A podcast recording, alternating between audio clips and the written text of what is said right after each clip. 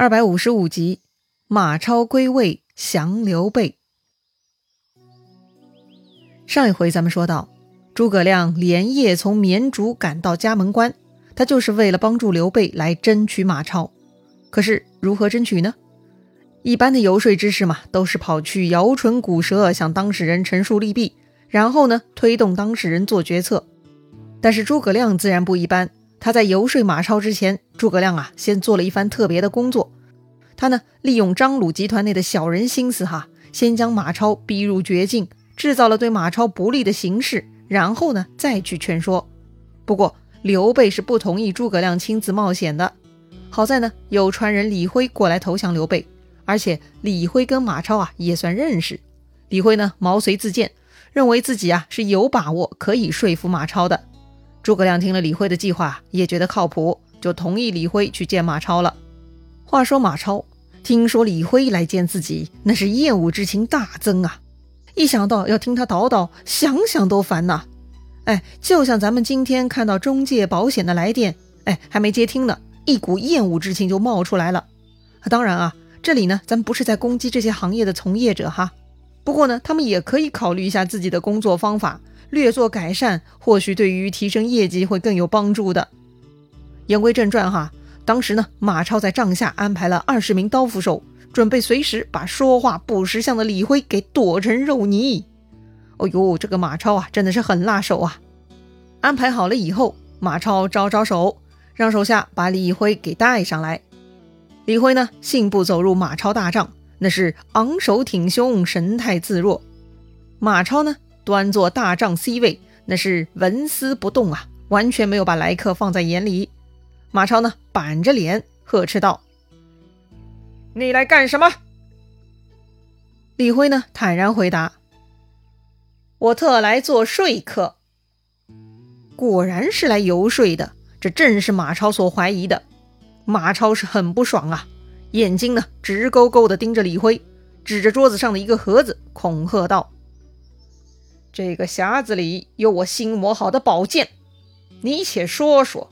要是道理不通，那就请试试我的宝剑。马超的意思就是啊，只要李辉说的话有丁点让马超觉得不对的，那就得死在马超剑下。这就是传说中一言不合拔剑相向的场景了。李辉嘛，早料到马超会来这一手。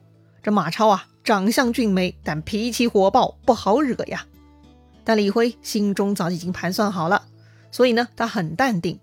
李辉摇摇头，一副很悲悯的样子，笑着对马超说：“将军之祸不远了，就怕是您心魔之剑不能用来试我的头，而是试您自己的了。”李辉这话就是在说呀，马超大祸临头，自己都快保不住了，还要拿剑杀我。估计呀，你得拿剑自杀了。李辉这话呢，其实戳中了马超心中忧虑。最近啊，马超确实进退两难，实在是不妙啊。所以马超来了兴致哈，就接着问李辉了：“我有什么祸？”李辉见马超好奇心起呢，就侃侃而谈。李辉说呀：“我听说月之西子，善回者不能避其美，其之无言。”善美者不能掩其丑，日中则仄，月满则亏，此天下之常理也。如今将军与曹操有杀父之仇，而陇西又有切齿之恨，前不能救刘璋而退荆州之兵，后不能知杨松而见张鲁之面，眼下四海难容，一生无主。如果再出现魏桥之败，继承之师。还有何面目见天下之人呢？李辉这段话呀，咱们这儿来翻译一下哈。李辉呢，先是讲了两个道理，什么道理呢？第一个道理呢，李辉是想告诉马超，众所周知的事实啊，是难以遮掩的。比如月之西子，这个西子嘛，也就是咱们知道的四大美女之首的月女西施了哈。西施非常美丽，就算是善于毁谤的人呢，也没有办法遮掩她的美丽。其之无言。啊，也就是历史上有名的丑女了。她是战国时期齐宣王的王后钟离春，她很丑啊，就算是善于赞美的人，也没有办法遮掩无言的丑陋。所以呢，这马超跟曹操、跟陇西众将的仇恨，那都是事实，瞒不过去的。另外呢，李辉又说了：“日中则仄，月满则亏。”意思就是太阳到了日中之后呢，必然偏西落山；满月之后呢，也必然要进入月亏之时。这都是自然规律，人是拗不过的。所以一旦达到顶级强盛，接下去呢，势必要走下坡路。就凭马超现在的状态，他既无法打退刘备救刘璋，也没有机会制服杨松而见到张鲁去陈情。马超现在的处境呢，就是进退两难，四海难容啊！马超经历过魏桥之败、继承之失，那已经是非常严重的打击了。如果这样的严重失败再出现一次，你马超还有命活在这个世上吗？你还能为家人报仇吗？你还有何面目见天下人呢？哎呀，这李辉的分析实在太到位了，他把马超看得透透的。就连马超所遭遇不幸的原因也分析得头头是道啊！马超啊，顿时泄了气，立刻呢放下前面凶悍的架势，跑出来呢向李辉磕头致歉。马超承认啊，李辉说的全对，承认自己已经走投无路了。李辉呢又笑了，说道：“将军既然愿意听我的话，为何帐下埋伏刀斧手呢？”哦，对哟。马超都忘记这事儿了，被李辉这么一说呀，马超很惭愧，赶紧喝退了帐下埋伏，对李辉呢更加佩服了。看到众人都离开了大帐，李辉啊这才开口说正事儿。李辉说呀：“刘皇叔礼贤下士，我看他一定能成功，所以我如今已经离开刘璋，归附了刘皇叔。而令尊当年曾与皇叔相约，共同讨伐曹贼，旧情颇深。”如今将军为何不弃暗投明，归附刘皇叔呢？这样上能报父仇，下能立功名，岂不是更好？哎呀，一语点醒梦中人呐！马超啊，顿时犹如醍醐灌顶啊！可不是嘛？李辉说的对呀。好，那说干就干。马超呢，这就准备跟李辉去投降刘备了。不过嘛，投降啊，得带一些见面礼呀。马超手里也没啥像样的东西哈，只有监军杨柏是张鲁的手下。于是呢，马超召唤杨柏，假装请他来大帐议事。结果杨柏一进入马超大帐，马超就迎面向他走来，也不等杨柏开口，马超啊已经提剑劈了下来，杨柏命丧当场。然后呢，马超割下杨柏的首级，跟李辉一起去嘉门关投降刘备了。看到李辉带来了马超。马超又带来了杨柏首级，刘备是很高兴啊。倒也不是杨柏的首级很值钱哈，关键马超杀杨柏是一种表态啊，表明呢他与张鲁集团彻底翻脸了。刘备呢亲自下关迎接马超，并且以上宾之礼对待他，那是十分亲热呀。这种待遇嘛，远远超过了马超的期待。要说呢，马超也挺可怜的，自从父亲马腾被杀。马超啊，就像个无头苍蝇，乱闯乱撞。奸雄的世界啊，太过复杂，远远超出马超的理解呀。前面去投靠张鲁，没想到张鲁身边一堆小人，坏的冒泡啊，把本来一心想为张鲁做事的马超呢，给逼到造反。哎，刘皇叔仁义之名远播，前面自己跟张飞对打，刘备呢也是非常有风度的。马超心里呢，其实对刘备一向没有坏印象的哈。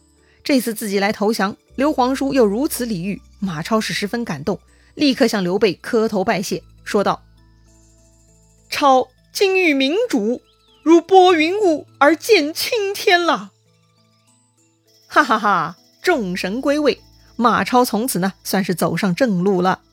这个时候，派去张鲁那边捣乱的孙乾呢也已经回来了，于是刘备就继续派霍峻、孟达守关，自己撤兵呢就回绵竹跟赵云、黄忠会合了。这个时候，外面来报说呀，刘璋那边又派出一波新的军队过来了，领头两名将领，一个叫刘俊，一个叫马汉。于是赵云请命出城对战，刘备同意了。刘备对赵云是充满信心啊，于是呢，邀请马超上城楼观战，一边呢还下令摆上酒宴，说是边吃边等。结果呢，酒宴还没布置好呢，这赵云啊，居然带了两个蜀将人头回来了。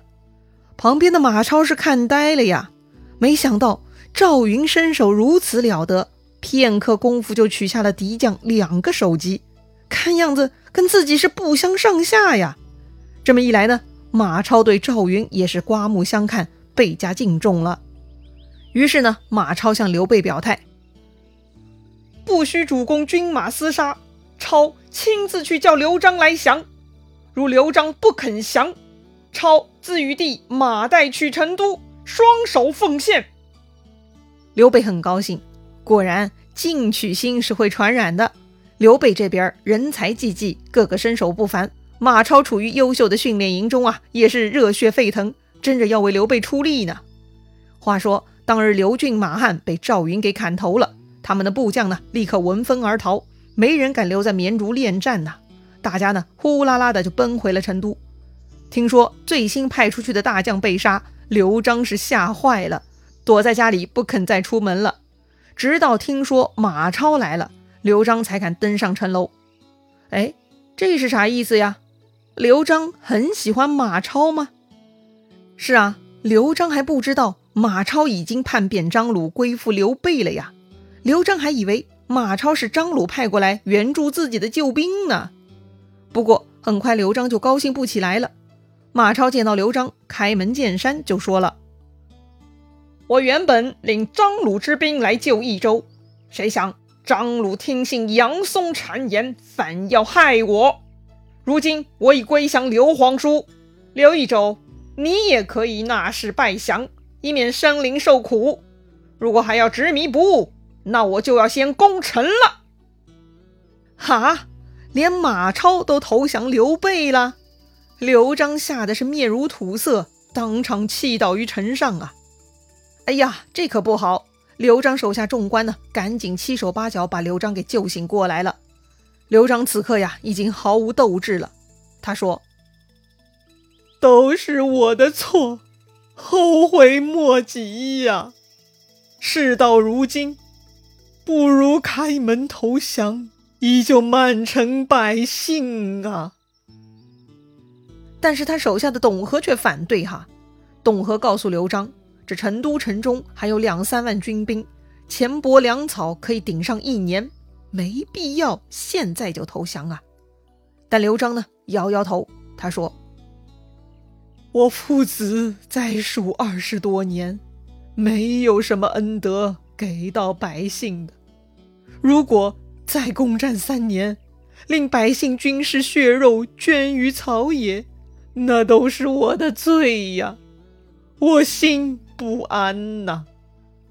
不如投降，以保全百姓。哎，听刘璋这么说呢，所有人都跟着哭了。可不是吗？